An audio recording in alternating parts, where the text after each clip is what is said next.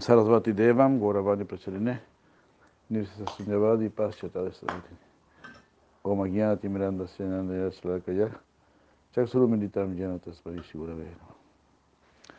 Mukam Karoti Vachala, Pangulangayati Girim, Dakripata Maham Bande Shigurum, Dinatarana. Jai Sri Krishna, Jai Sri Krishna, Jai Sri Krishna. Muchas gracias, buenos días.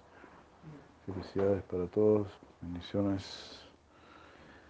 Seguimos, seguimos haciendo nuestras vidas muy afortunadas, muy exitosas, por estar haciendo las mejores inversiones que se pueden hacer en este mundo, dedicar nuestra vida al bhakti, dedicar nuestra vida al servicio de Dios, a tratar de cultivar el amor por Dios.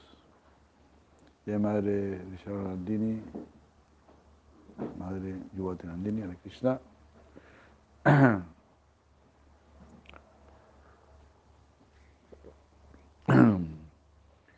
Gauranga, Gauranga. Leemos verso 10.2, Bhagavad Gita 10.2. Name vidu sura gana prabhavamna maharsayaha ahamadir hidevanam maharsidamcha sarvashaha. Name vidur, name vidur suragana. No me conocen los semidioses. Name vidu suragana. Todos los suras, todos los semidioses. Prabhavamna maharsaya. No, ellos no pueden conocer mi poder inconmensurable, mi prabhava, o mi origen. Namahar Sayar, ni los grandes rishis, ni los grandes sabios. Name Vidur, Name Vidur, Sura, Suragana, Suragana, Suragana. El prabhava Namahar Sayar. Aham Adir Hidevana, Maharshi Sarvasha.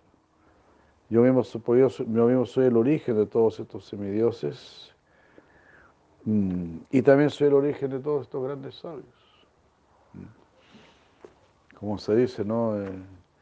la planta viene de la semilla, pero una vez que sale la planta, desaparece la semilla. El origen se oculta en el efecto, se puede decir. La causa está, incluye en el efecto.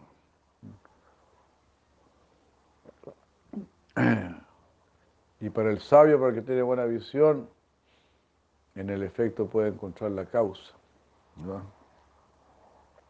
Así. Si en este mundo vemos personas, es porque en la causa hay personas. Si en este mundo vemos formas, es porque en el origen hay formas.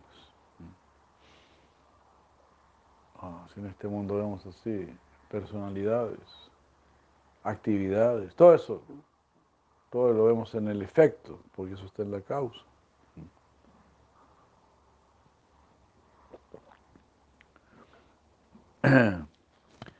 Por ejemplo, la luna se puede reflejar en mil charcos de agua, pero si los charcos de agua se secan, ya no hay más reflejo de la luna. Pero la luna sigue existiendo. De la misma manera, todo este mundo material es solamente un reflejo de ese mundo superior. Cuando este mundo material se retira en la inhalación de Mahavishnu, el mundo espiritual sigue igual. No pasa nada. Si se, si se secan todos los charcos de agua, la luna sigue igual. No le afecte lo más mínimo.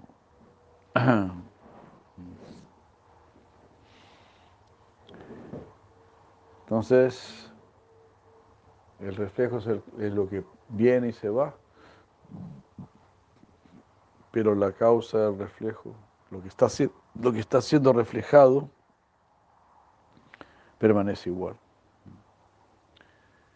Entonces aquí Bhagavan Krishna primero dijo, leímos ayer, Bhuya Eva Mahavajo, Sinume Paramambacha. eh, escucha de nuevo mi palabra suprema.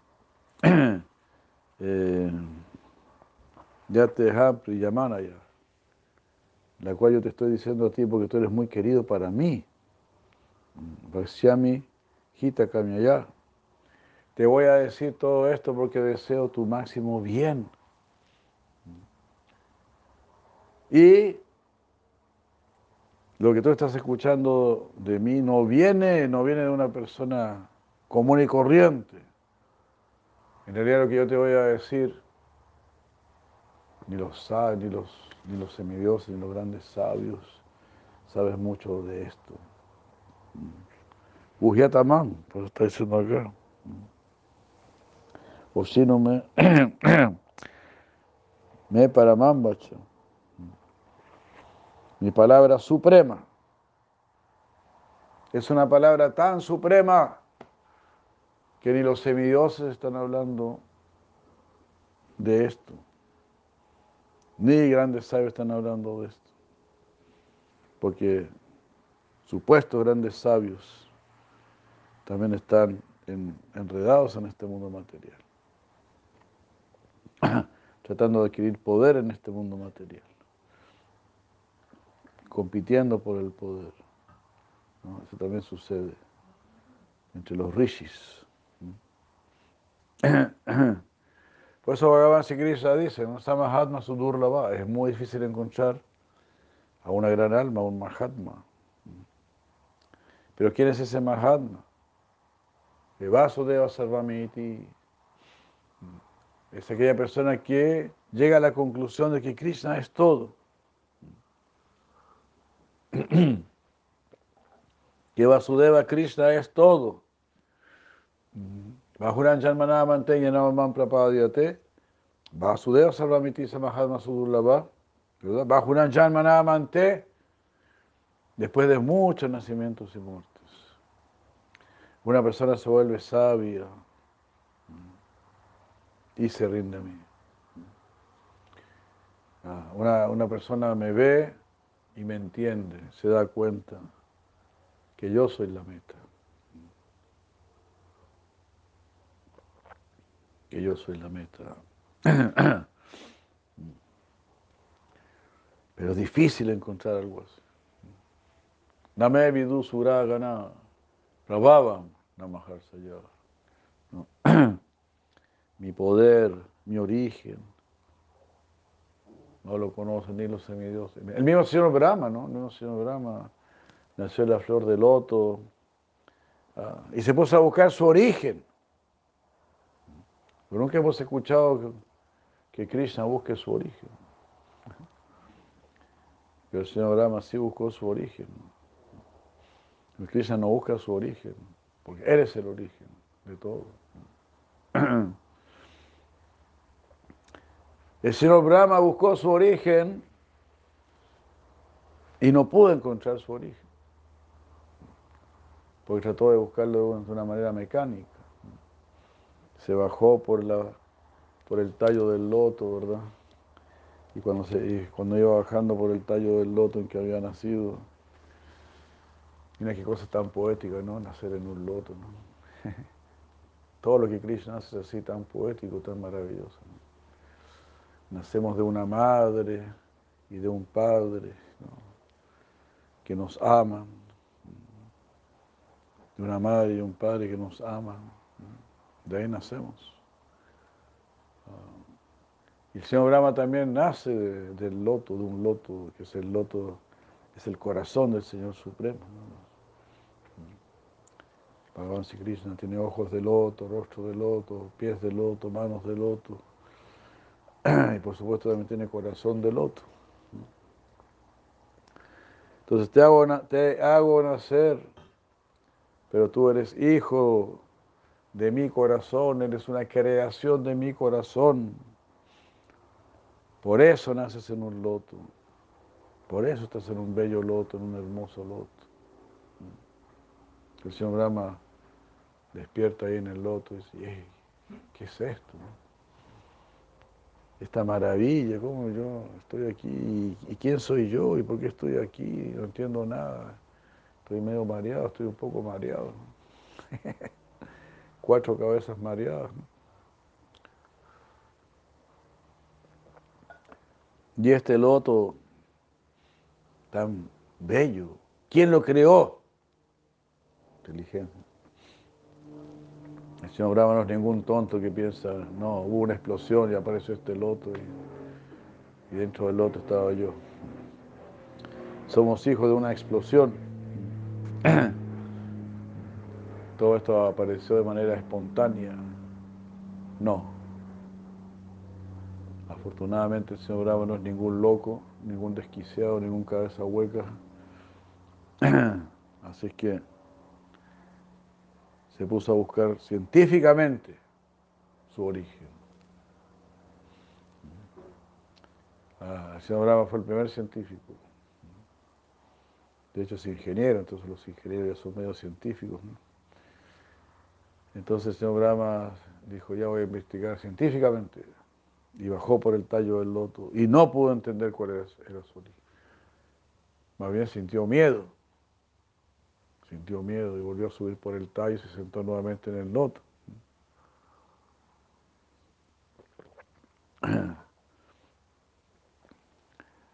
Igual que los científicos, si, es que tienen algo de cabeza, algo de cordura, cuando investigan el átomo deben sentir miedo porque en el átomo hay una potencia muy grande, hay un poder muy grande que ellos no pueden controlar.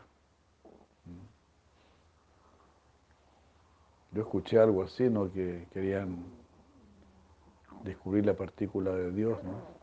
En Suiza crearon, hicieron un túnel como de 18 kilómetros, algo así. Ahí uno pone en, en internet la partícula de Dios y sale toda esa locura. y querían reproducir la creación, crear un choque de partículas, pero demasiado peligroso. Iban a poner en riesgo el mundo entero, decían estos locos. Entonces, si no, si no te acercas a través del amor, te acercas a través del temor, es como meterse en una casa, ¿no?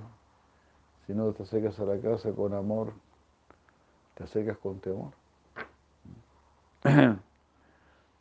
Así lo hace el científico, así el, científico investiga con temor. Por eso tú lo ves ahí con sus trajes especiales y todas sus cuestiones ahí. Temeroso porque no saben qué va a pasar, que no, no solamente no saben qué, qué les va a pasar, sino que qué nos va a pasar creando virus y cuestiones, complicándole la vida al mundo entero. Los santos solo quieren bendecir el mundo entero. Esta gente está lanzando virus para fregarle la vida al mundo entero.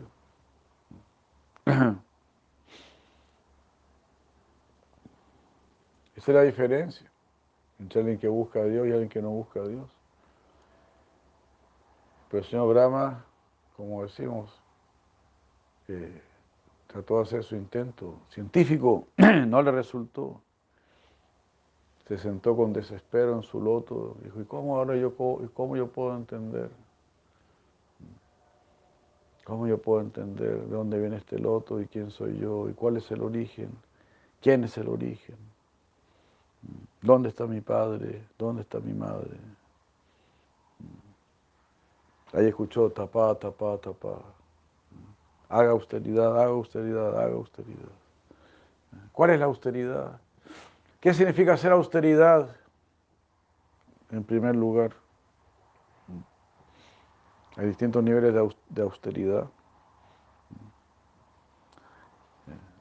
Hay austeridad donde uno mortifica su cuerpo. Eso las austeridades en la ignorancia, causar causar gran aflicción a nuestro cuerpo. Y así. Y esa es ignorancia, si causas menos aflicción, si es pasión. Pero los sacrificios, el sacrificio trascendental es el canto del santo nombre. ¿Qué es sacrificio?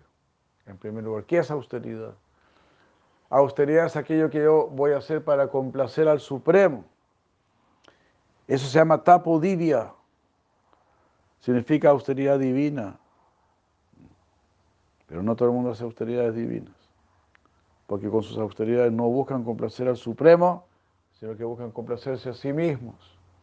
Entonces ahí vienen las mandas. Eh, da, consigue un trabajo, yo te prometo que, que no voy a fumar durante dos semanas. Ay, ¿cómo dije eso? ¿Cómo dije eso? Ojalá que no consiga trabajo. Pero ya conseguí trabajo, ya obligado a no fumar dos semanas. y así, mandas así. ¿no? Consígueme una novia y si me consigues la novia, te prometo que no tomo, no tomo durante un mes, no voy a, no voy a tomar. Hasta abril, como decía yo. No voy a tomar hasta abril. ¿Y por qué hasta abril? Hasta abrir la boca.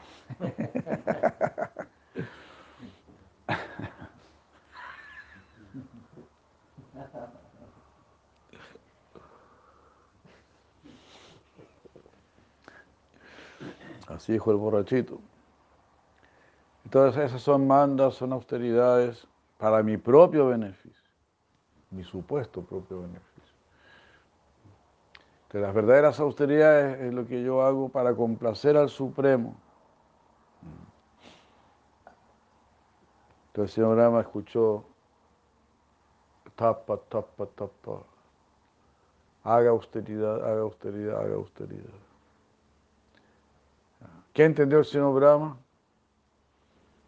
Tengo que hacer algo para complacer a mi, a mi origen. Pues yo no sé cuál es mi origen. Pero complacer el sentido de esa voz. Quiero complacer. ¿Y cómo lo voy a complacer? Pues deseándolo, deseándolo, deseando. Eso se llama loba. Desear la verdad, desear la trascendencia, añorar la trascendencia. Ahí al señor Brahma se le fue revelando todo. Porque ese era su deseo. El señor Brahma no se puso a probar cuál era su poder independiente. Ah, puedo hacer esto, ah, puedo hacer esto otro. Puedo correr, puedo saltar, puedo construir una casa, puedo hacer esto, puedo hacer esto otro. El señor Brahma nació con mucho poder. Él podía crear los planetas del universo. Pero esa no era su preocupación saber conocer su poder o recurrir a su poder. Antes que recurrir a su poder, él quería conocer la verdad. Quería saber nuevamente quién era él, cuál era su origen, por qué estaba ahí. Tengo todo este poder. ¿Por qué recibí todo este poder? ¿Quién me dio todo este poder? ¿Para qué tengo que usar todo este poder? Y para eso entonces tenía que conectarse con el origen. El origen solamente le iba a responder esto. ¿Quién era él? ¿Por qué estaba ahí? ¿Por qué había recibido todo ese poder? Entonces esa, añoranza, ah, quiero conocerte, mi Señor. Ahí el Señor Brahma empieza a entender todo, a conocer todo recibe el Veda en su corazón, tiene Brahma Aridada. El Señor Brahma, eh, en un sentido, todos tenemos el Veda en nuestro corazón. O tenemos que irlo despertando. En un sentido, porque tenemos la capacidad de entender ese Veda. En la medida que nos acerquemos a los, a los Vedas. Vamos a ir reconociendo, entendiendo.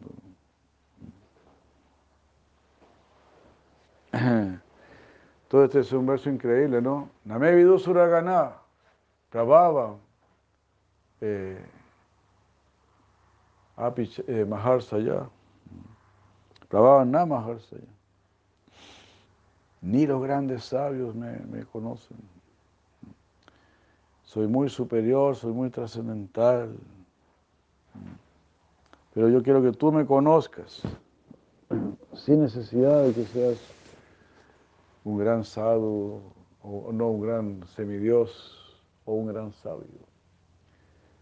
Solo necesitas ser humilde, solo necesitas implorarlo como lo hizo el señor Brahma. Tomó la posición más humilde, siendo el más poderoso de todos, el más poderoso ser de la creación, nuestro abuelo Brahma, nuestro gran abuelo. Name vidu suragana prabhavana ahamadir hidevanam mahashinancha sarvasha. Pues yo soy el origen de ellos. Como yo soy el origen de todos los devas. Entonces aquí acabamos de ver, el señor Brahma quiso conocer su origen. No, Krishna dice, vidu suragana, ellos no me conocen. Pero a través de Bhakti me pueden conocer mediante procesos técnicos, mediante procesos supuestamente científicos, no me van a conocer.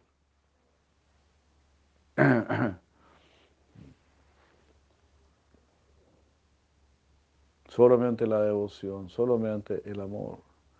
No me interesa otra relación ah, si no está basada en el amor.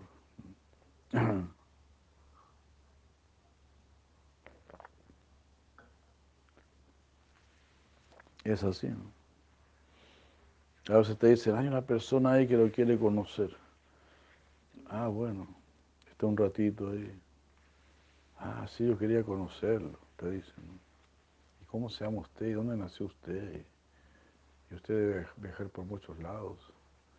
Y sí, bueno, sí, sí. Ya, bueno, mucho gusto haberlo conocido. Un gusto haberlo conocido. Ah, bueno. Es un chiste eso, ¿no? Están hablando dos minutos contigo y es un gusto haberlo conocido.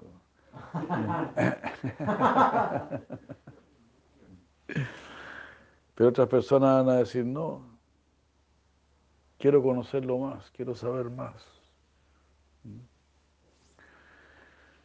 Entonces algunas personas también dicen, sí, Dios existe, pero no tengo mayor interés en conocerlo. Ahí está, ahí está Dios, bueno, ahí está Dios, aquí estoy yo. Como una vez yo le dije, nunca me voy a olvidar, ¿eh? un salvaje, haciendo Sankirtan en Buenos Aires, en los viejos tiempos. Señor, lleve este libro ahí para, para que conozca a Dios. Mira, me Dios está allá arriba, yo estoy aquí abajo. Él está allá tranqui, yo estoy aquí tranqui. Él no se mete conmigo, yo no me meto con él. así, así de cortita. Bueno, bueno, le dije, pero bueno, quizás a usted no le interesa mucho, pero quizás este libro usted se lo puede regalar a un amigo. Mira, en este mundo no hay nada peor que los amigos. y los amigos son los únicos que te piden plata prestada. Para estar los amigos, para pedirte plata. El hombre la tenía claro, ¿no?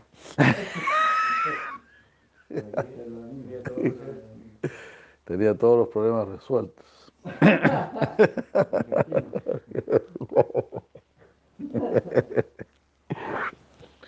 Mira,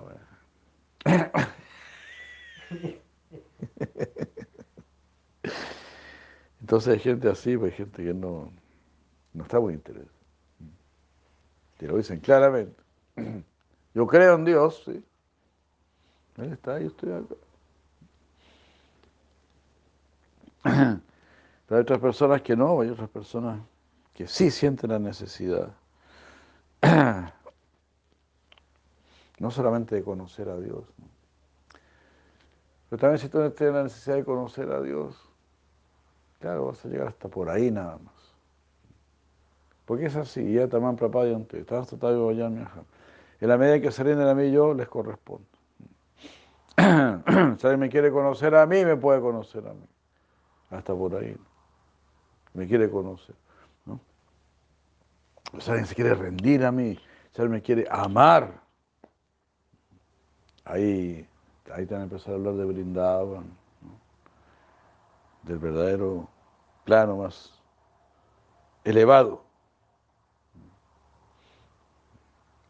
Los que quieren conocer, tener alguna experiencia en el mundo espiritual, pues podrán llegar a Brahman, a la luz, porque la luz se llega a través de jnana, de conocimiento, de análisis filosófico. Si quieres tener una, experiencia mística de Dios, puedes tener, llegar a Paramatma, puedes llegar a Paramatma. Pero si tú quieres amar a Dios, quieres servir a Dios, quieres estar con Él, es tu inquietud, es, la única razón de tu vida prácticamente. Sientes que nada más te llena. quiero tener a Dios en mi corazón. Quiero sentirlo siempre, quiero estar con Él, quiero vivir siempre con Él. Eso es Bhakti Yoga. Ahí comienza el verdadero Bhakti Yoga. Cuando está esa necesidad, con esa necesidad es prácticamente es imperiosa. Así tiene que ser.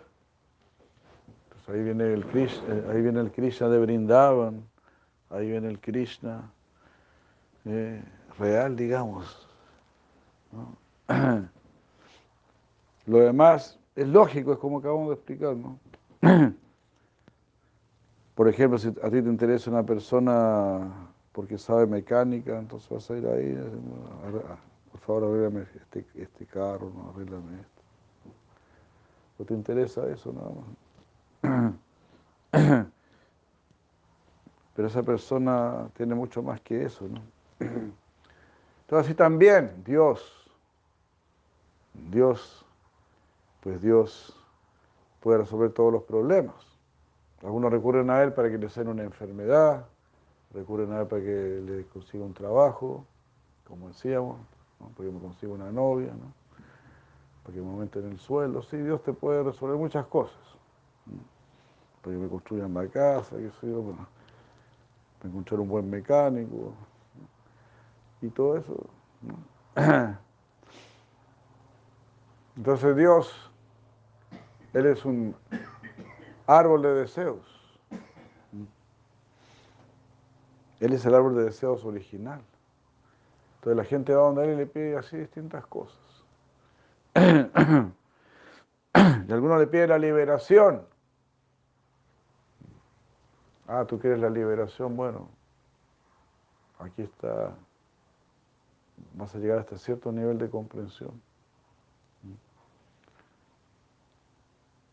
Y si uno se acerca y dice, bueno, no, yo, yo quiero conocerte, yo quiero amarte, yo quiero servirte, yo quiero complacerte. Como dijo Jesucristo. Él dijo lo definitivo, él dijo lo definitivo. Hágase tu voluntad. es decir, eh, o sea, eh, maneja tú mi vida maneja tú mi vida. Yo soy un desastre. Independientemente, yo soy un, un desastre. Yo debo usar mi inteligencia para seguir tu inteligencia. Mi inteligencia no puede ser independiente de tu inteligencia. Si mi inteligencia es independiente de tu inteligencia, entonces no soy inteligente. ¿Te das cuenta? Es como si el profesor de matemática dice 2 más 2 es 4. Y yo digo, bueno, eso es lo que dice él. Eso es lo que piensa él. Yo tengo mi forma de pensar. Yo tengo mi propio criterio. Pero te dijeron que 2 más 2 es 4. Bueno, sí. Pero yo tengo mi propio criterio. Para mí 2 más 2 no es 4. Es 3,9. Ah, bueno. Pero para mí, a mí me quedó tan claro que 2 más 2 es 4, que voy a seguir escuchando a este Señor. No tengo por qué dejar de lado su criterio porque mi criterio me dice que su criterio es correcto. Y este criterio mío también me dice que el criterio tuyo de que 2 más 2 es 3,9 no es correcto. Su criterio como que se acerca un poco a lo real, pero no es lo real. No lo puedo aceptar. Así es que inteligencia es entender la inteligencia superior. Eso es superior. Superior es entender y seguir al superior. Darse cuenta. Usted es superior. A usted lo sigo. Yo no soy superior. Yo mismo no soy superior. Yo no soy superior. Estoy atado al nacimiento y la muerte. Yo sufro las eh, inclemencias de las dualidades. Me alegro en la ganancia, sufro en la pérdida y cosas así. Estoy sometido a este mundo. Estoy condicionado a este mundo. Yo no soy superior, pero sé que hay un ser superior. Quiero conectarme a ese ser superior. Ese ser superior es completamente generoso y me quiere ayudar. Nuevamente aparece en mi mente la pintura de Miguel Ángel, tendiéndole, Dios tendiéndole la mano al hombre y el hombre mirando esa mano con displicencia, con análisis científico. Dios le está tendiendo, es una pintura genial, ¿no? Dios le está tendiendo la mano y el hombre está así mirando, así el cara de, el cara de palo sin vergüenza. Está mirando así con la mano así, cara de palo así sin vergüenza. ¿Me está pidiendo? ¿eh? ¿Qué me está pidiendo? Claro. No, es una pintura genial. Genial. Eso es lo que pasa en realidad.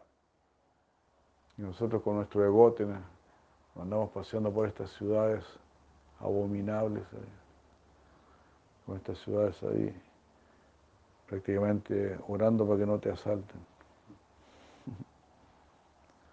Pero aún así, orgullosos, sin querer rendirnos, sin ni saber quiénes somos ni por qué estamos acá, sin saber nada. Y más encima te suben el ego. Te rodeas de gente que te suben el ego. Ahora usted es un profesional, ahora usted esto, ahora usted esto otro. Y parece que, bueno, nos estamos quedando sin conexión nuevamente. Y así, te enseñan hacer un, un, cocoroco. Pero todo así. Ignorancia, ignorancia, ignorancia. Bueno. Todo aquí Bhagavan Krishna está hablando de esto tan maravilloso. tan maravilloso. Escucha mi palabra suprema, te voy a decir algo que ni los semidioses podrían descubrir, ni los grandes sabios podrían descubrir. A todos los semidioses, a todos los grandes sabios, yo los podría tener dando vuelta aquí por este universo eternamente eternamente. Y se creerían cada día más sabios y cada día se creerían más caperuzos, porque ahora pueden hacer esto, ahora pueden hacer esto otro. Pero ¿qué están logrando? No están logrando nada. Igual están naciendo y muriendo, naciendo y muriendo. Pueden ser grandes, grandes científicos.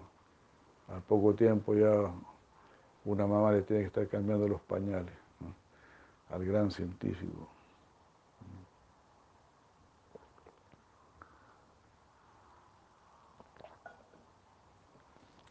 Este es el, así es el ego en este mundo. La persona estudia, lee este Bhagavad Gita, ahí vas a entender todo, vas a entender todo. Vas a poder trascender. Name vidu suragana Prabhavana Maharsaya, eh, Ahamadir Hidevana Mahasinancha Sarvasha. Ni los semidioses ni los grandes sabios conocen mi origen. Realmente, mm, en todos los aspectos, yo soy la fuente tanto de los semidioses como de los grandes sabios. En todo aspecto, dice Krishna. Sarveshaha. En todo aspecto, yo soy el, el origen. ¿Qué significa eso?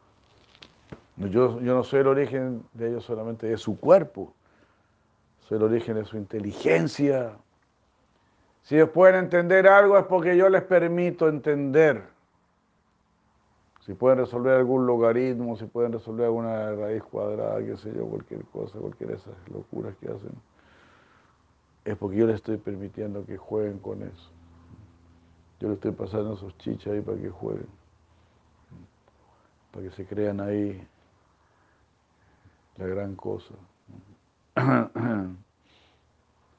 Igual que un niño que juega con un Lego, ¿no? Que está ahí armando sus cositas. Y, ah, y están armando ahí sus, sus naves espaciales y todo eso. Moviéndose dentro de una semilla de mostaza.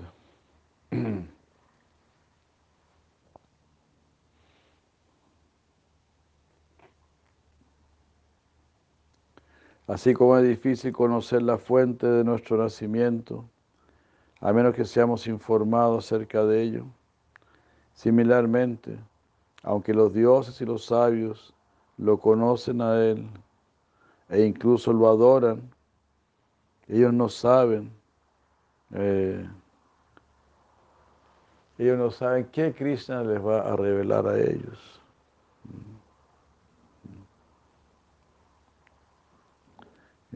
Estos semidioses y sabios no saben lo que Krishna les va a revelar en este capítulo, dice. Haribol, esto vuelve todo muy emocionante. Krishna, el auguría de Arjuna, es la fuente de todo, incluso de los semidioses y los grandes sabios, y él responde a la necesidad devocional de sus devotos. Como estábamos diciendo, ¿no? Él es un árbol de deseos. Él va a responder a todas nuestras necesidades. Entonces, ojalá tu necesidad sea devocional. Eso solamente depende de nuestra conciencia. Si a un niño tú le dices, pídeme, algo, bueno, te va a pedir un globo, te va a pedir un, un autito, te va a pedir un monopatín. ¿no?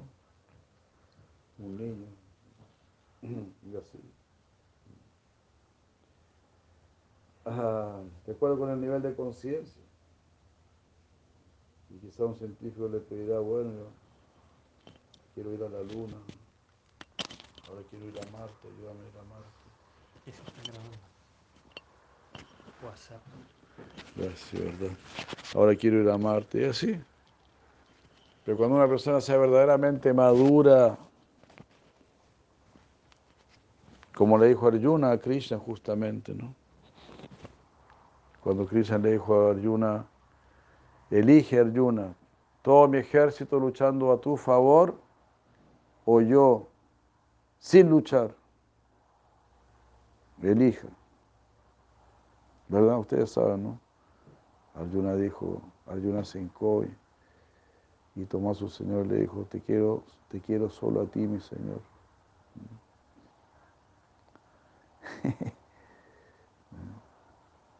Krishna le dijo, todo mi ejército de millones y millones de guerreros, tan capacitados como yo para luchar.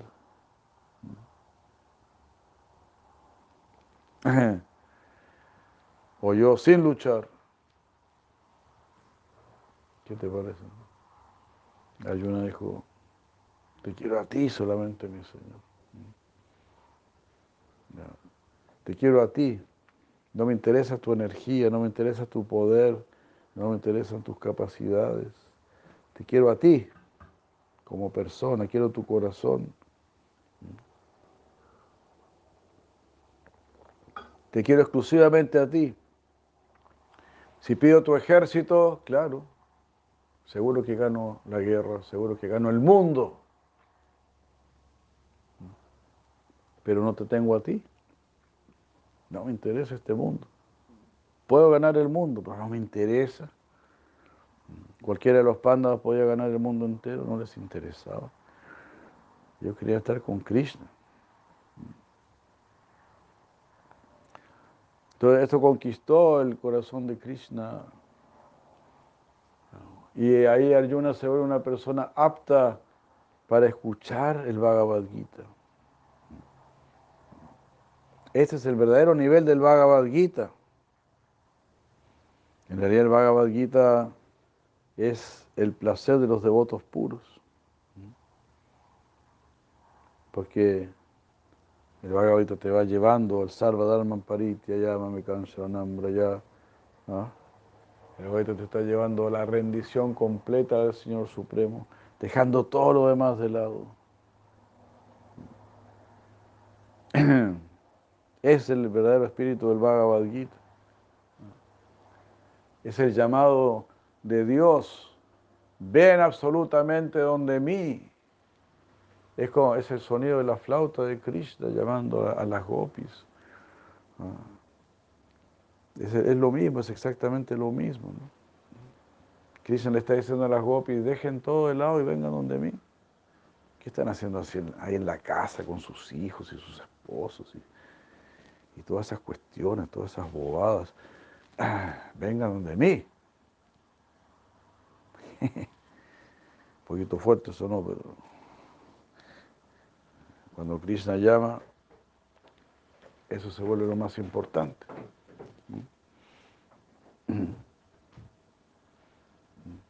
Si en un país hay una guerra, por ejemplo, te van a llamar para la guerra. Tú no puedes decir, no, tengo que estar, tengo que estar en casa, tengo que cuidar a mi esposa, tengo que cuidar a mis hijos. No, en la guerra. Te van a arrancar de la casa para ir a la guerra. Entonces, ¿cómo Krishna no va a tener el derecho de tocar su flauta y llamar a las gopis? ¿Cómo Krishna no va a tener el derecho de llamarte a ti particularmente?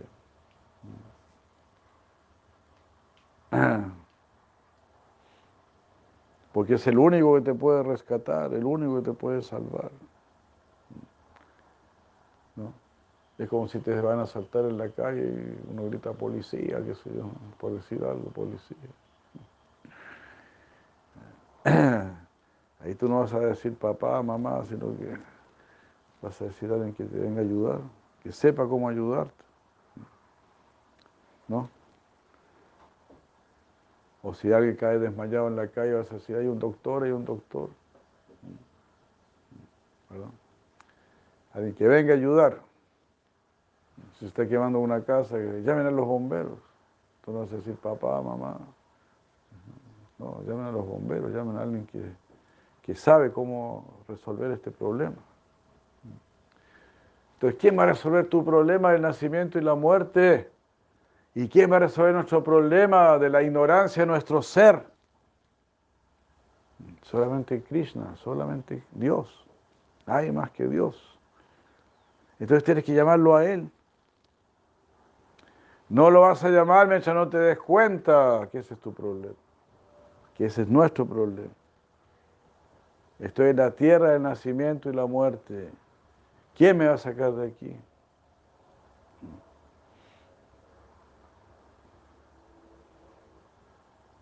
Así. Ah,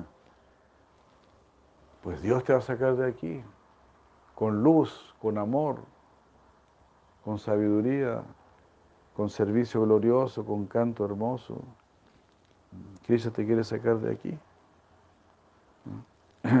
Entonces maravilloso. Así se van a resolver todos nuestros problemas. Kleshagni, Shubhada, son características del Bhakti. Kleshagni, el Bhakti va a destruir todas tus miserias. Y Shubhada te va a dar todo lo auspicioso. Krishna Karsini, y Bhakti va a traer a Krishna. Vas a tener a Krishna en tu vida. A esta perfección nos está invitando. Nos están invitando ahora, en este momento, en esta vida. Aprovecha entonces.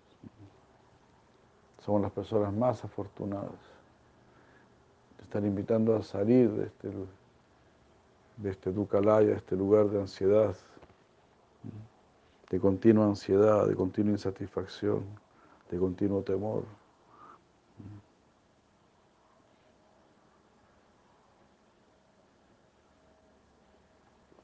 Krishna.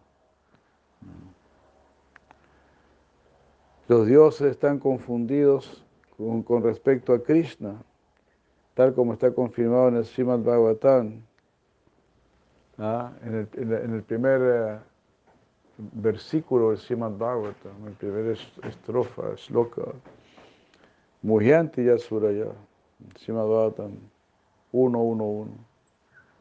Tiene Brahma ya Mujyanti Yasuraya. El Señor Brahma sí recibe en su corazón todo ese conocimiento que confunde a los grandes sabios. Pues el Señor Brahma se rindió a Krishna y empezó a entender todo.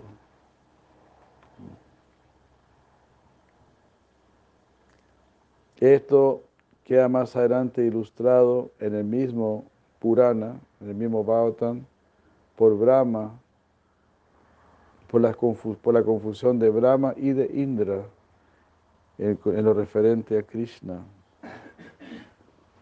Qué genial, qué buena este, esta explicación. ¿no? Shima 10, canto 10, capítulo 12, verso 14. Y Shima canto 10, capítulo 24, verso 27.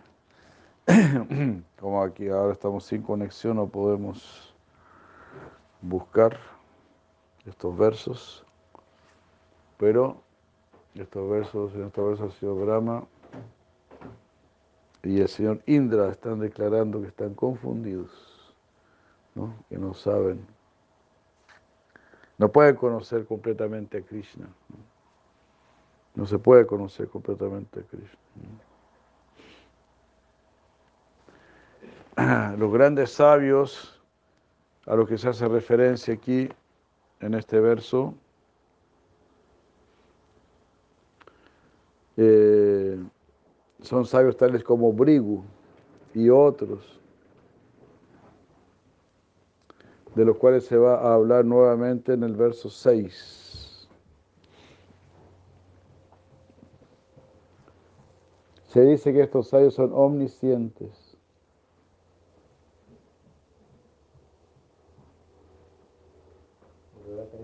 ¿vuelvo a conectar el Facebook? No, gracias, ya. Ya. Pues, ¿cuánto tiempo llevamos grabando? Ya 48. Oh, bueno. Para despedirse bien. Claro. Gracias.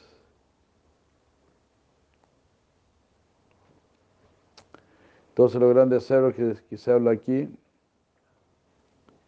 Sombrigo y otros.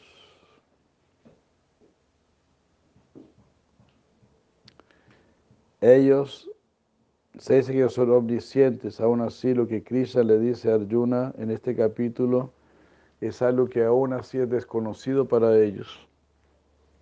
A diferencia de los semidioses, los sabios, ellos no tienen apegos materiales y por lo tanto son sabios. Sin embargo, su intelecto está controlado por su fuente.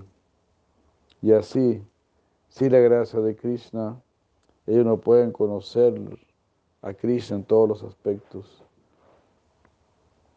sino que ellos están confundidos en lo referente a su origen. Porque aunque Krishna parece haber nacido como el hijo de Devaki, él simultáneamente es libre de nacimiento, no. Hare Krishna. Aquí hemos vuelto un poquito. Mm. Pero no. ¿Se va a escuchar? Sí. Hare Krishna.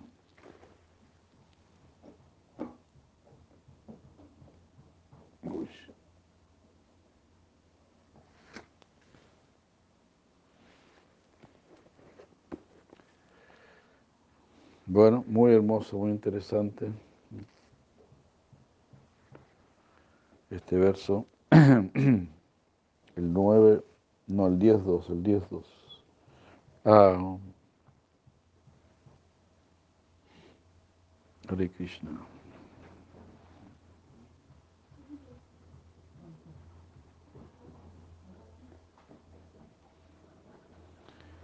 Entonces, los mismos sabios están confundidos en lo referente a su origen. Del origen de Krishna, porque Krishna semeja nacer como el hijo de Baki. Ya, y que le vaya bien. Pero en realidad no. Él es eterno. Krishna después le informa a Arjuna el resultado parcial de conocerlo a él en realidad y le va a revelar el fruto completo en el verso número 7. En el verso 16 dice, Ah, Maharsaya Saptapurve Chattaro Manavastata Madhava Manasa Yata Tesham Loka Imam Prayaha. Eh, Maharsaya Sapta Purve, los siete grandes sabios anteriormente, eh, así como también los cuatro Kumaras.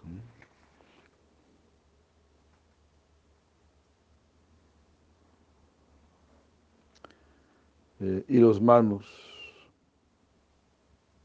todos ellos han originado a partir de mí, ellos han nacido de mi mente.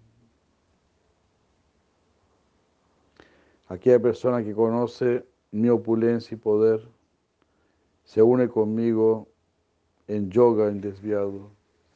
De ello no hay ninguna duda. Yo soy la fuente de todo. Todo proviene de mí. Quien entiende esto, el sabio imbuido en amor puro, me adora. Ahí es el primer verso del Chatuslokin. Aham sarvasya pravo mataha sarvam pravartate iti madhvavajante mam buddha bhava samam pitaha. Aquí comienza el... Ahí vamos a tener harto néctar.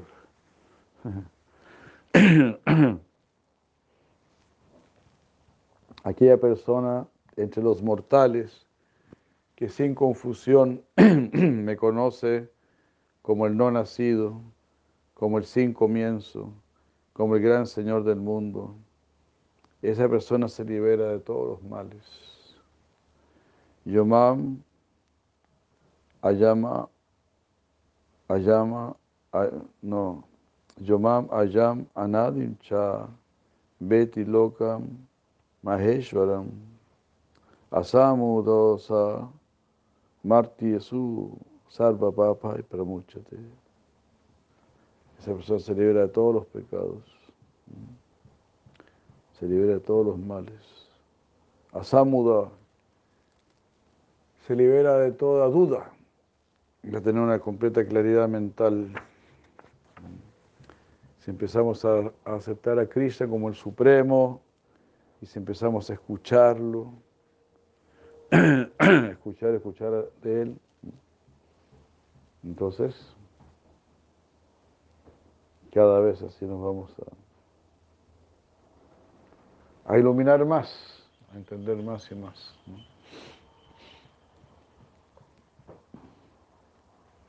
Krishna le dice a Arjuna que él es quien no nace, él es Ayam. A pesar, aún mostrando que tomó nacimiento. El misterio de su aparente nacimiento y el resultado de comprender su naturaleza espiritual fue analizado en el capítulo 4, Bhagavad Gita 4.9. Eh, mientras Krishna previamente mencionó su nacimiento y el hecho de que una persona que, que entiende esto en realidad alcanza la liberación, porque Krishna está diciendo en el 4.9, Janma Karma Same Divyam, ¿no? tanto mis actividades como mi nacimiento son divinos. Me imagino que se refiere a ese verso. Se llama Karma Chamé Divian 4.9.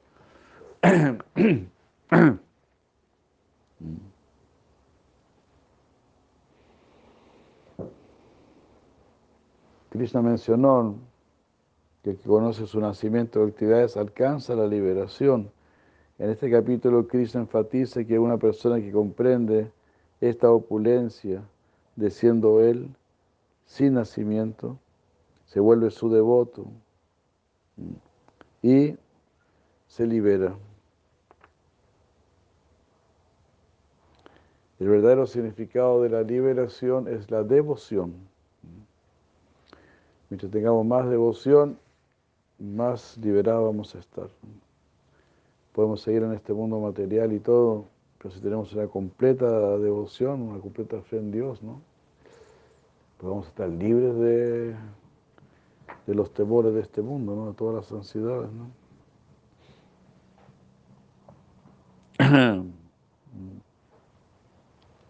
Entonces uno está en este mundo, pero ya no está en este mundo, porque su vida está gobernada por Dios ya no está gobernada por el mundo, no está gobernada por el karma, ni por las dualidades, ni por la mente, nada de eso. Hay una frase muy linda que anoté por ahí, ¿dónde está mi, cuaderno negro? Ahí lo tengo anotado, creo, una frase muy linda que decía algo así como que la fe te permite vivir con anticipación, ¿no? Ese reino que quieres alcanzar.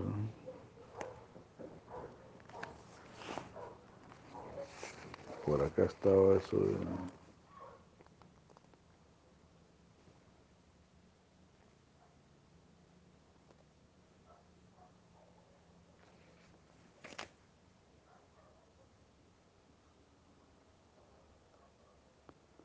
Eh,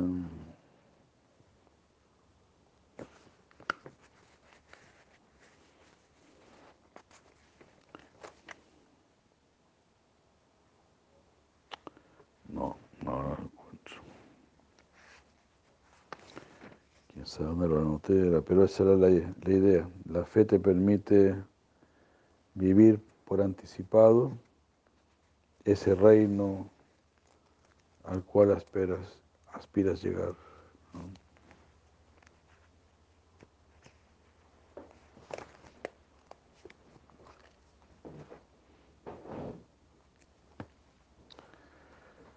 Eso es tener fe.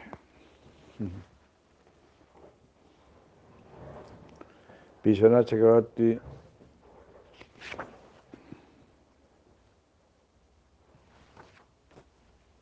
no. Entonces el verdadero significado de liberación es, devoción que inicialmente se anima por comprender la, opulencia de Krishna. O sea, uno primero va a animar su devoción porque va a, conocer la grandeza de Krishna, la opulencia de Krishna.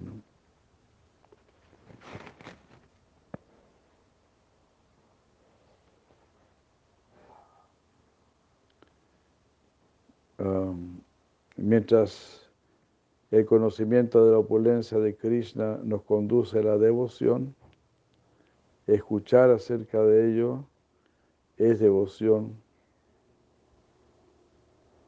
en sí también es devoción.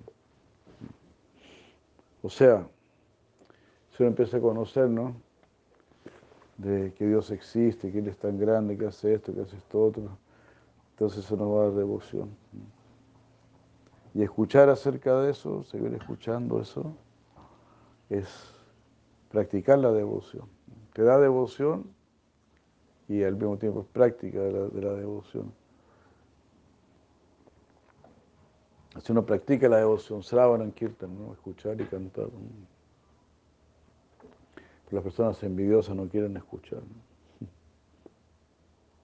De esta manera la devoción es tanto el medio como el fin de la vida espiritual.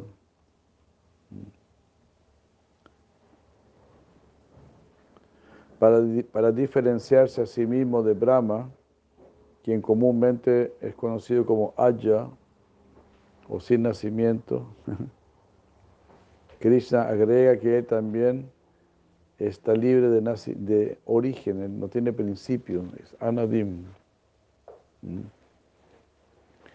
que es algo que no se encuentra en Brahma, ¿no? Brahma sí tiene un principio.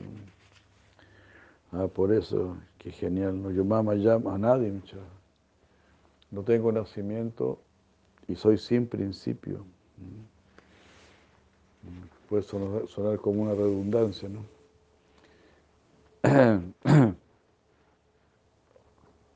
Pero a veces al señor Brahma se le llama también Aya, sin nacimiento. Pero sí tiene un principio. También está, está implícito el hecho de que a diferencia de Brahma, la existencia de Krishna nunca termina. Sin principio y por lo tanto sin fin. Brahma sí tiene fin su vida. Ah, por establecer, por declarar que Él es el Señor del mundo, Loka Maheshwaram, Krishna se diferencia de las almas eternamente liberadas de los Nityamuktas.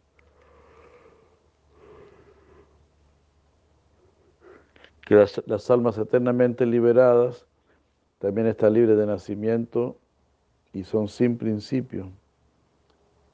Y sus vidas nunca llegan a un fin. Pero no son los, las señores del mundo, no señores del mundo, ¿no?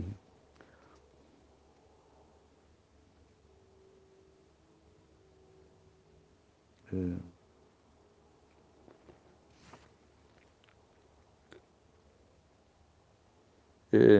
mientras por un lado el resultado de saber todas estas cosas referentes a Krishna eh, ya es devoción. Si uno sabe de Krishna, significa que tienes devoción por Krishna, ¿no? Te gusta Krishna.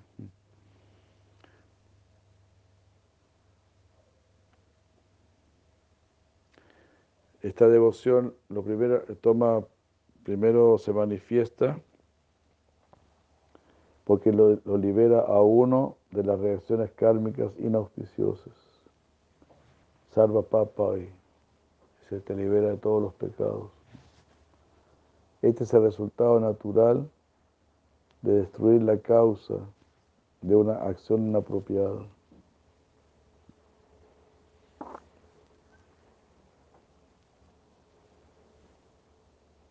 es ignorar eh, la propiedad de Krishna.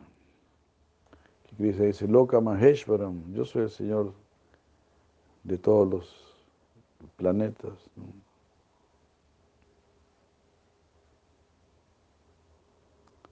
Ah.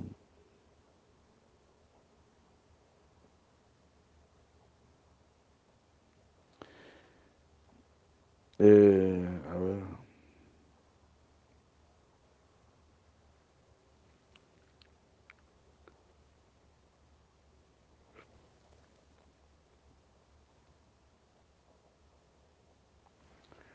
Ah, sí, claro, porque si tú no reconoces que Cristo es el propietario de todo, vas a pensar que tú eres el propietario. Y esa es una de, de las dos características de Maya. Aham y mamá. Aham, yo, yo me la puedo, déjenme solito nomás. Y mamá, esto es mío. Todo esto es mío o este es mi cuerpo.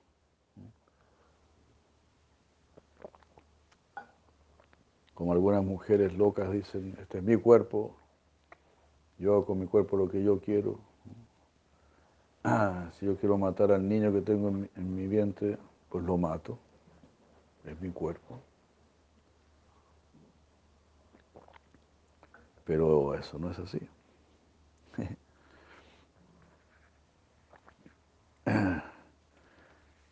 Yo también podría decir, estoy en mi casa, esta es mi casa, te mato, pum, pum. es mi casa. En mi casa yo hago lo que quiero, pum, pum. Qué argumento, ¿no? Más absurdo. es todo ridículo. Decir, es mi cuerpo, no, es tu cuerpo. En cualquier momento te lo quitan. ¿A quién le vas a reclamar? Si después, si después que te quitan el cuerpo vas a reclamar, me quitaron el cuerpo, o sea, se están a reír en la cara. Ese cuerpo nunca fue tuyo. Te lo prestaron y le diste el peor uso que le podías haber dado.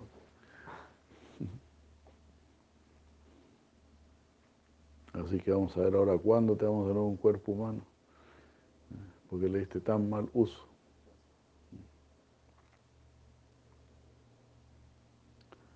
Así es la cosa.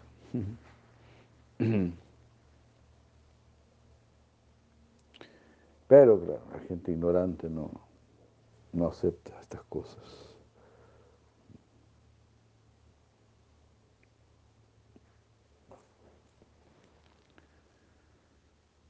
Eh, de esta manera, una persona que tiene este conocimiento no se confunde en este mundo y actúa de acuerdo con la devoción, siguiendo la línea de la devoción, para desarraigar completamente la ignorancia, de sentirse uno el propietario, para liberarlo a uno de este concepto, de esta ignorancia de, creerse uno el propietario. O sea, yo no soy el dueño de este cuerpo, y no soy el, cuerpo, o sea, estamos tan confundidos, tan cubiertos, ¿no? somos tan ignorantes que pensamos, yo soy el cuerpo, o yo soy el dueño de este cuerpo, es el mismo nivel de ignorancia. Ni soy el, cuerpo, ni soy el dueño de mi cuerpo. Ah, Krishna es, es nuestro dueño, es el dueño de nuestro cuerpo también. ¿Cómo tú puedes decir que eres el dueño de tu cuerpo? ¿En qué momento lo adquiriste? ¿Cuándo lo compraste? No eres el dueño de tu cuerpo. Por último, si ni siquiera, si ni siquiera crees en Dios, tienes que aceptar que ese cuerpo te lo dieron tus padres.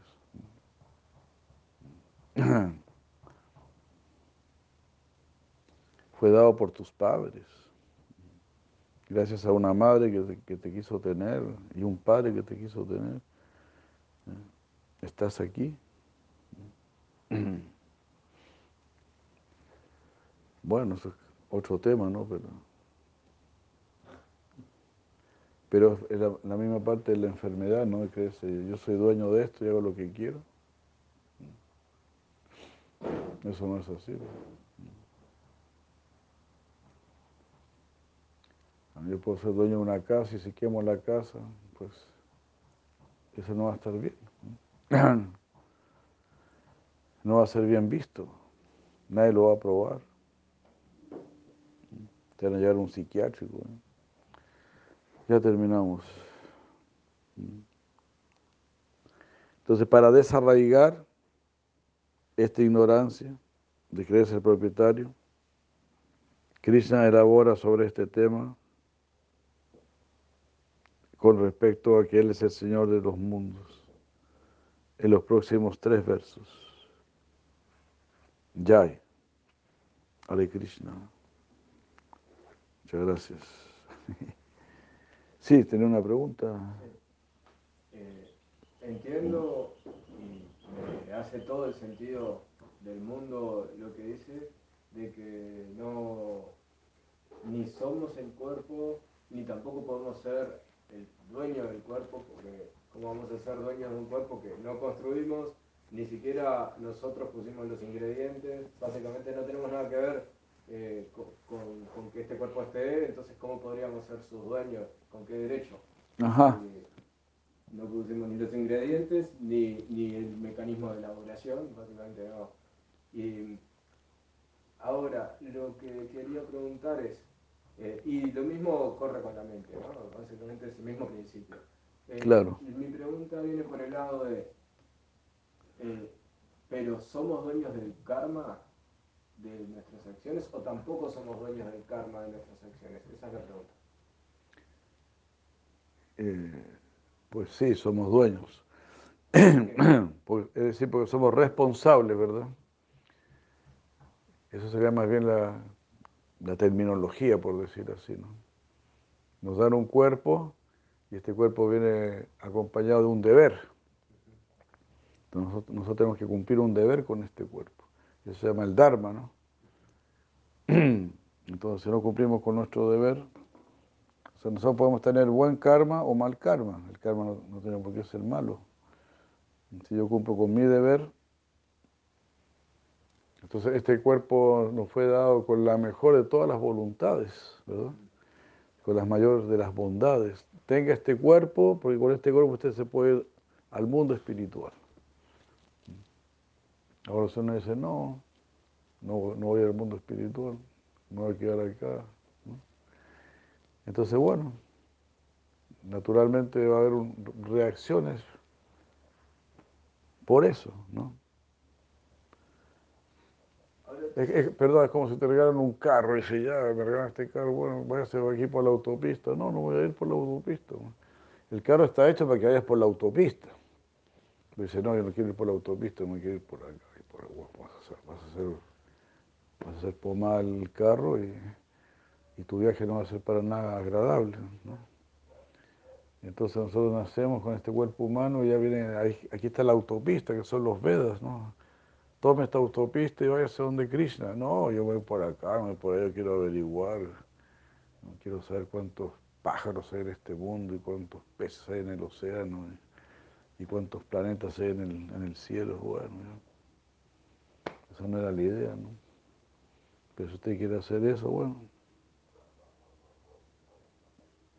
Sí, ¿vas a decir algo? somos dueños entonces del karma. ¿Hay algo más de lo que seamos dueños? ¿Somos dueños, por ejemplo, de la ignorancia? ¿O nuestra ignorancia eh, eh, eh, no nos pertenece tampoco? Claro, sí, somos, somos, yo no sabía la palabra como te decía dueños, sino que responsables, ¿no? ¿Hay algo de lo que sí seamos dueños? Pues de todo eso, sí, pues. Que le vaya bien, Hare Krishna. Nos vemos pronto. Gracias. Claro, somos dueños de nuestras decisiones. Tenemos independencia, tenemos libertad.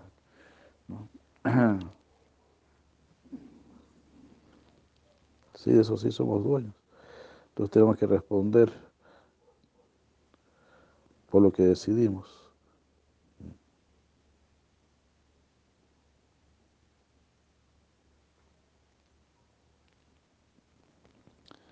Eso se, per- eso se llama karma, ¿no? El libre albedrío no, se, no es abandonado siquiera para quienes están en el lugar más próximo de Krishna. O sea, no, no, no. Al contrario, si estás cerca de Krishna tienes más libre al- al- albedrío. Porque Krishna es Mukunda, el que te da la liberación. Mientras una persona mejor se porta, más libertad tiene. Entonces existe el karma. Karma es cuando yo actúo por mi propia cuenta. Ahí uno se hace responsable. Y akarma es cuando tú actúas siguiendo la orden superior, ahí no estás. Ahí tú no eres responsable. Ahí se da el ejemplo de- del soldado. ¿no? Si, al soldado el- en la guerra le ordenan, eh, disparar, entonces eh, no está in- involucrado. Pero si el, soldado dispara por sí mismo, ahí sí va a tener problemas. Entonces así. Tenemos que actuar, el soldado tiene que actuar. Si nosotros actuamos bajo las órdenes del Supremo, ahí no hay karma. Ahí Krishna, se puede decir, estaría asumiendo todo. ¿no? Como Krishna dice a Arjuna, no, bueno, lucha, enfrenta a tus propios familiares, mátalos. Yo me hago cargo, yo me responsabilizo de todo esto. Pero si no lo haces, ahí tú mismo vas a sufrir por no, no haberme hecho caso. Yo te estoy pidiendo algo que es tremendamente doloroso, matar a tus propios familiares, pero más doloroso es no hacerme caso. Después vas a sufrir consecuencias mayores. Entonces para un de otro también puede ser doloroso en, su momento dejar a su, familia, dejar a sus amigos, porque Cristo se lo está pidiendo. Cuando sientas el llamado, pues los de otro igual sufren, ¿no? Muchas veces, dejar su familia, sus amigos. Es un llamado que puede causar sufrimiento, pero más sufrimiento es no atender ese llamado.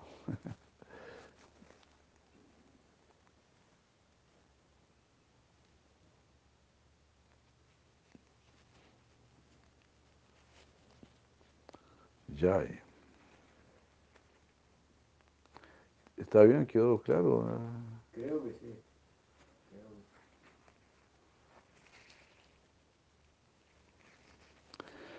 Sí, si nosotros, si uno se separa de la orden de Krishna, de la instrucción de Krishna, ahí uno es dueño de, eso, de esa. Usted también se el ejemplo de una persona que, tiene un seguro de trabajo, ¿no? pero si le pasa algo fuera de la zona de trabajo, ya no, no está cubierto, ¿verdad?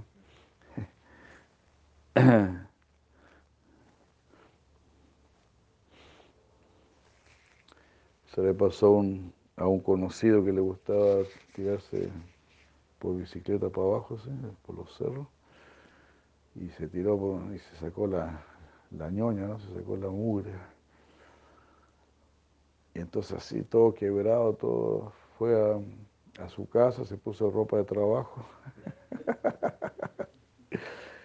y fue al hospital porque estaba trabajando, que se cayó de la escalera y le había pasado todo eso. Entonces ahí el seguro cubrió todo. ¿no? Pero si hubiese dicho, no, yo me estaba tirando en bicicleta, cerro abajo, ah, tú tienes que pagar por, por Gil. Nadie iba a pagar nada.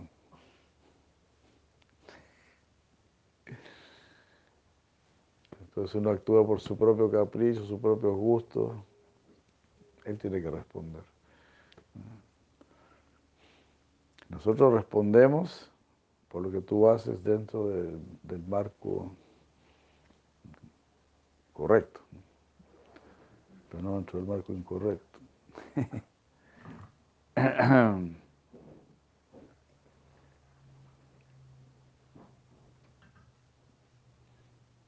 ¿Cómo se puede atar la mente al mantra? Por cantarlo continuamente. ¿Y cómo se puede hacer que la mente lo cante continuamente? Chinada nichena, tarora pisa hisnuna, amani namanadena, y ahí kirtan y ya se Ese es el verso más importante de los Vedas. Responde tu pregunta. Sé más humilde que los que en la calle. Sé más tolerante que un árbol. No esperes respeto para ti, no esperes que te respeten, pero tú sí respeta a los demás. Siente amor por los demás. De esa manera podrás siempre cantar el santo nombre. Porque si yo me siento, si yo soy muy humilde, me siento muy necesitado, siempre puedo estar orando si yo no soy más humilde que los que en la calle y, pienso que yo puedo resolver todo, entonces nunca voy a estar orando, ¿verdad? Como que oramos por la necesidad, eh, entonces cuando somos humildes reconocemos nuestra necesidad de Dios. Y si no hay humildad, no reconocemos la necesidad de Dios y entonces nos olvidamos de rezar, ¿es eso? Exacto. Como dice el Evangelio, ¿no? Orad sin cesar, dice el Evangelio. También dice que el nombre de tu Señor sea cantado desde que sale el sol hasta que se esconde. todos los santos están diciendo lo mismo. Y también hay que ser muy tolerante. Por lo que tú acabas de preguntar, ¿cómo consigo que siempre esté el mantra? Tengo que tolerar que la mente me va, siempre me va, a tratar de sacar del mantra. Uno tiene que tener esa tolerancia, no desanimarse y volver a meter la, la mente en el mantra. Krishna dice eso en el Gita. Por donde sea que anda esta mente inquieta, tienes que agarrarla y traerla nuevamente a la meditación.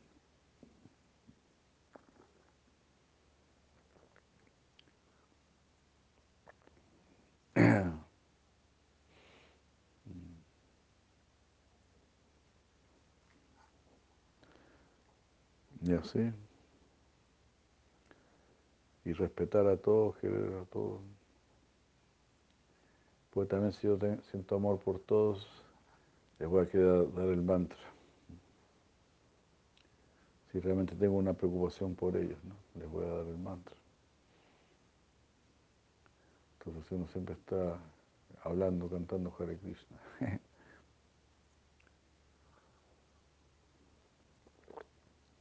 Amar ni nada, sin esperar respeto, dice, como aprecio. Como el gran santo Haridas, a él lo estaban latigando, lo habían condenado a muerte por cantar Hare Krishna, porque él era de origen musulmán. Entonces un fanático musulmán lo condenó a muerte por haber dejado la religión musulmana. Pero él, no sentía los latigazos, él iba cantando Hare Krishna y recibiendo los latigazos. Y orando. Ah, claro. Orando para que no les, pues no les pasara nada a los verdugos que lo estaban latigando. En realidad cantaba Hare Krishna por eso, pidiendo por ellos. Después el señor Chaitanya le dijo, yo, yo, los, yo los hubiese matado de una. Dice, porque tú estabas orando para que yo no les hiciera nada. Por eso no les hice nada. y después los verdugos le dijeron, mi querido Caridad, si usted no se muere, nos matan a nosotros. Usted se tendría que haber muerto hace, hace ratito ya.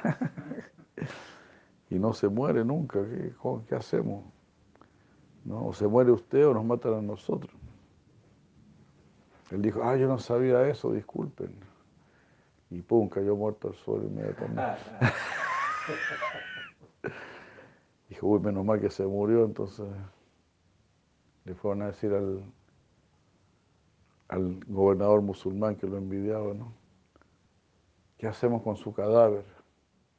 el, musulmán pensó, si lo quemamos, esa es la costumbre hindú, cremar. Entonces él estaría muy feliz si vemos que estamos cremando su cuerpo y no quiero darle ese gusto.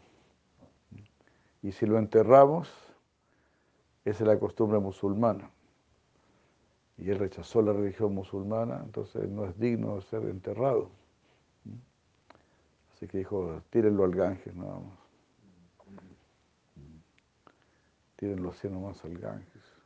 Entonces fueron a, a tratar de tirarlo al Ganges, no podían levantar su cuerpo creo que como entre siete hombres muy fuertes pudieron levantar su cuerpo y, lo echaron en el Ganges. Así fue llevado por la corriente del Ganges un, rato y ahí se levantó. Hare Krishna. Siguió cantando Hare Krishna. es el Haridas Thakur, que es una encarnación del Señor Brahma. Yo había escuchado que, que el, que ponía la espalda cuando lo latigaban era el señor Nicananda. Chaitanya. Chaitanya. Mm. Oh. Sí, el señor Chaitanya dijo, ¿sabes por qué no te dolían los latigazos? Pero después le contó, porque yo puse mi espalda. Y le mostró la espalda que tenía los latigazos marcados. Ahí casi se murió. ¿eh? ¿Cómo el señor le dijo que se no pudo ir? Sí, que por qué no, le preguntó, ¿sabes por qué no te dolían los latigazos?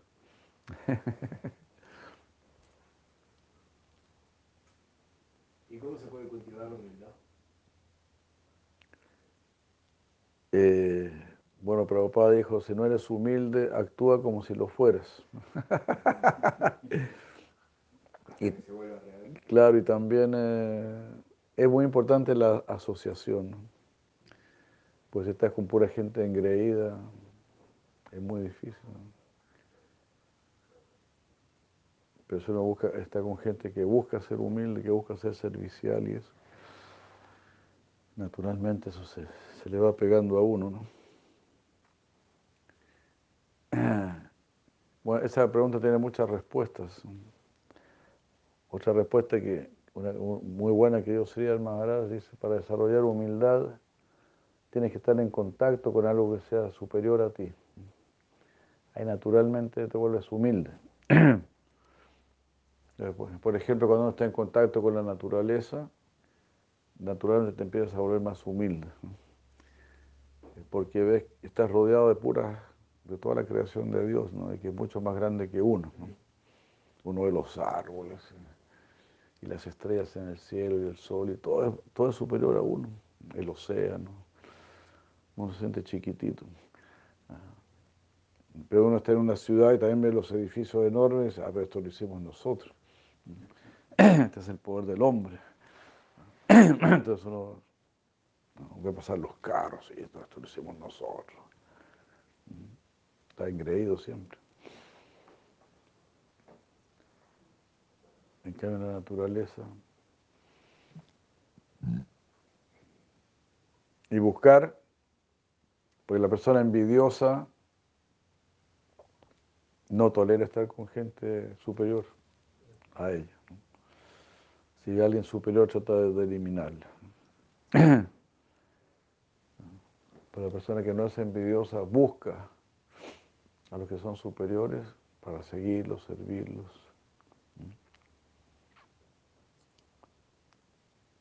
También Sri Madre dice algo muy bello, dice, si tú quieres ser Señor, tienes que mirar hacia abajo.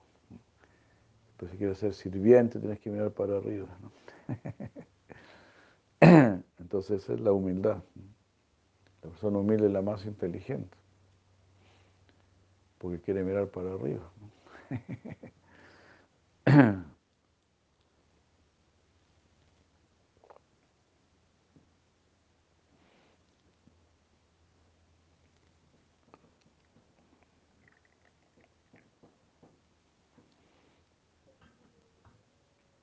Si, disculpe son muchas preguntas, pero si alguien que está en un nivel de conciencia aún peor que el de uno, por ejemplo, eh, alguien que comete delitos o lo que fuere, ¿no? Eh, se acerca. Uno Ujú. Porque es una mala influencia y es un peligro, eh, o sea, porque es lo opuesto a juntarse con un sabio, es juntarse con alguien que lleva una, una vida de, de, por ejemplo, delincuencia, ¿no? O debe ayudarlo a salir de, de ese tipo de vida, pero poniéndose en riesgo uno a, a- a- a estar expuesto a esa mala influencia por la compañía de... no sé si fui en la pregunta. Sí, perfecto. O sea, uno, mi- uno mide su propia fuerza, ¿verdad? Uno mide su propia fuerza, uno sabe hasta dónde puede llegar, ¿no? Se me ocurre un, un ejemplo, ¿no? Su- Supongamos que una persona es un drogadicto que quiere dejar las drogas y, y se encuentra con otro amigo que también es drogadicto. Entonces a ese amigo le va a decir, vamos juntos a, a un centro de rehabilitación. Porque yo no te puedo ayudar a ti, tú tampoco puedes ayudar a mí. ¿no? Entonces uno ve una persona que, que- que se porta muy mal, qué sé yo, quizás tú sientes que sí lo puedes ayudar, o si no le a, lo vas a llevar donde alguien que sí lo pueda ayudar. ¿no? Alguien que lo pueda ayudar sin ponerse en riesgo, porque no es vulnerable a la influencia. digamos. Claro, sí. eso también habla de humildad, ¿no? Cuando dice, no, yo a él no lo puedo ayudar, pero sí puedo ayudar donde alguien que sí lo puede ayudar. Y eso es lo que hacen los devotos. Los devotos siempre te llevan donde el guru. Yo no te puedo ayudar, pero mi guru te puede ayudar. lo que dijo mi guru. Ese es el concepto, no siempre te están entregando lo que viene de arriba.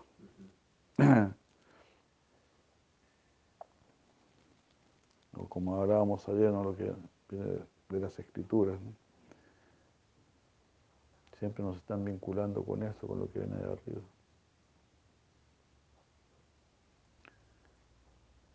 Lo que está arriba está muy, muy preocupado por nosotros, de llevarnos para arriba. Pero también lo que está abajo también está preocupado por nosotros, llevarnos para abajo. Así que tenemos que decidir también.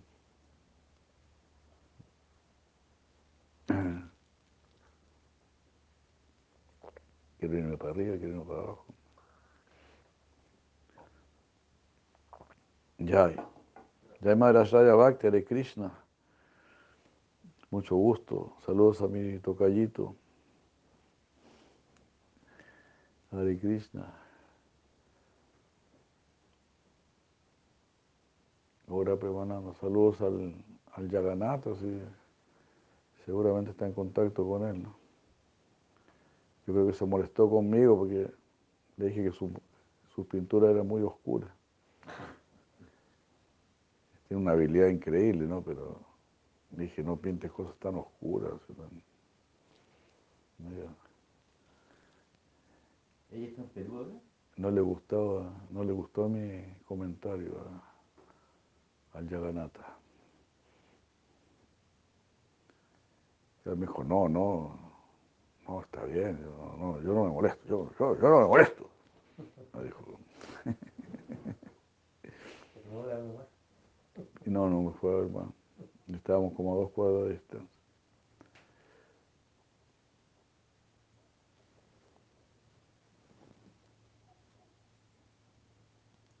Pero se escucha bien, ¿no?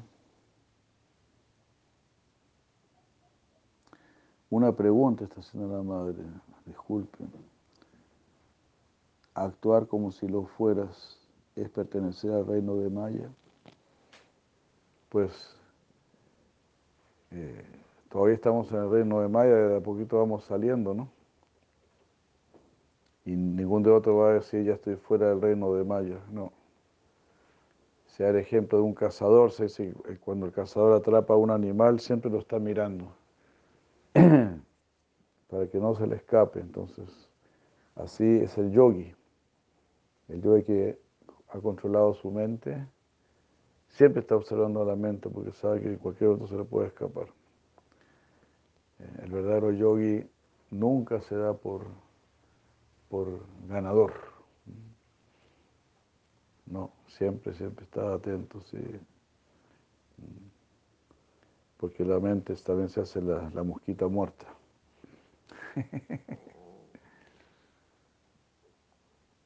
y así piensan muchos mayavadis impersonalistas, ¿no? Yaniara Vindaksha, mi mukta manina. Ya alcancé la liberación, ya alcancé la perfección. Y ahí se quedan, en la luz, nada más. Eh, pero usted dice que alcanzó la perfección. Pues. Como mucha gente en este mundo dice, ya alcancé, la, me siento realizado. ¿No? Formé mi familia, crié a mis hijos. Ya me siento que puedo morir en paz. Ah, bueno. Ese es su nivel, ¿no? Ese es su nivel, pero ese no es nuestro nivel. Nosotros todo lo contrario, cuando sintamos que ya criamos a nuestros hijos y todo eso, vamos a decir, bueno, ahora sí puedo empezar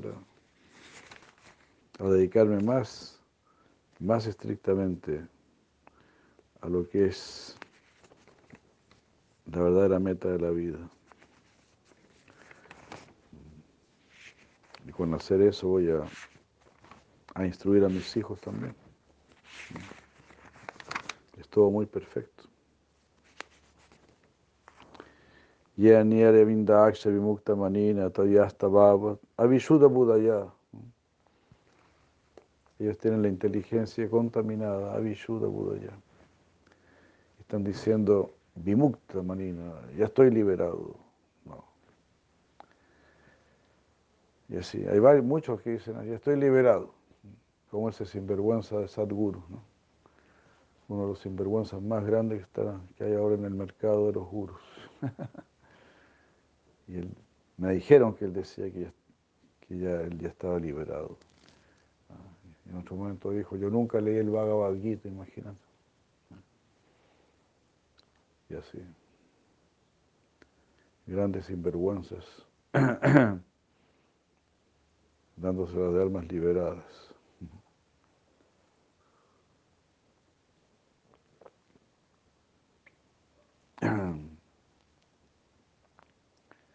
Jai, muchas gracias. Se escucha todo, dice la Maharani. Gracias, Madre Nandini, de Krishna. Aquí quedamos.